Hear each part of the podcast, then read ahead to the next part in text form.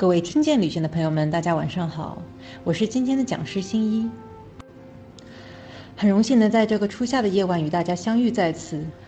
都说大美四川，美在川西。在中国国家地理的四川专辑中有这么一段话：川西和川东对比强烈的不仅仅是人口的疏密和地貌的差异，更在于文化。一个文化是人们极其熟悉的，熟悉的好像面对水煮鱼和五粮液。一个文化是陌生和新奇的，新奇的犹如进入异域他乡。在准备今天的直播的时候，我问了一些特别想去川西但一直没有去过的小伙伴，他们给我提了很多千奇百怪的问题，有的我一时间都不知道怎么回答。但总结下来，主要还是以下四个方面：第一，川西主要景点有哪些？分别有什么看点？第二，川西的景点那么多，到底适合怎么玩？分别需要多少天呢？第三。川西最适合在什么时候玩？有什么美食推荐的？第四，在高原旅行有什么要注意的？高反了怎么办？今天的直播也将围绕这四方面来展开。但其实我最想问问各位听众朋友们：提到川西，你会想到什么地方？稻城、四姑娘山，还是更偏向人文气息的色达、丹巴？到底什么又是川西呢？历史上的川西和现今认为的在地域范围上已经有了很大不同。历史上的川西指的是四川盆地西部的边缘地带，不含川西高原。广义上来说，包括成都、乐山、德阳、眉山、雅安等。对于这一个区域，有种说法叫“川西坝子”，这个称谓多出现于文学作品中，实际上指的是成都平原。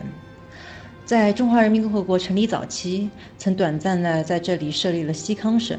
到了1955年，西康省被撤销，金沙江以东并入四川，金沙江以西的昌都并入西藏。而现如今，广义上的川西指的是成都平原以西的地区，即四川省阿坝州和甘孜州等高原藏区。这里是青藏高原的东缘，横断山脉的北部。这里是海拔4000米以上的高山、极高山和高原的世界。遍布的湍急的河流、深切的河谷，地势跌宕起伏，气候复杂多变，是很多硬核户外爱好者的天堂，又蕴藏有神秘古朴的藏羌文化及人文景色。从这个角度看，位于成都平原北部的九寨沟也属于这一范畴。但通常我们把九寨沟归在川北的游玩景点中。而今天我想说的川西环线，是指从成都出发，围绕甘孜、阿坝走上一圈，再回到成都的旅程。所以说，我很难给川西一个明确的界定，因为每个人心目中都所向往的川西可能都有所不同。但也是这种模糊感，为川西增添了一种神秘气息。说完川西的定义，就开始我第一个话题：川西的主要景点有哪些？我看到直播间已经提了很多问题了，我的同事呢会帮我一起回答这些问题，然后我这边呢还是继续我的川西的介绍。首先我们可以看一下这张图，这张图是我找到了涵盖景点相对比较全的川西的地图。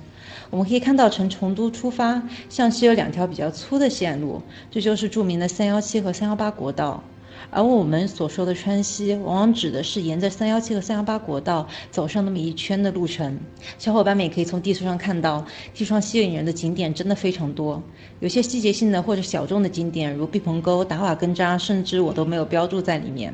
如果一一介绍的话，每个景点我可能都可以讲上一个小时。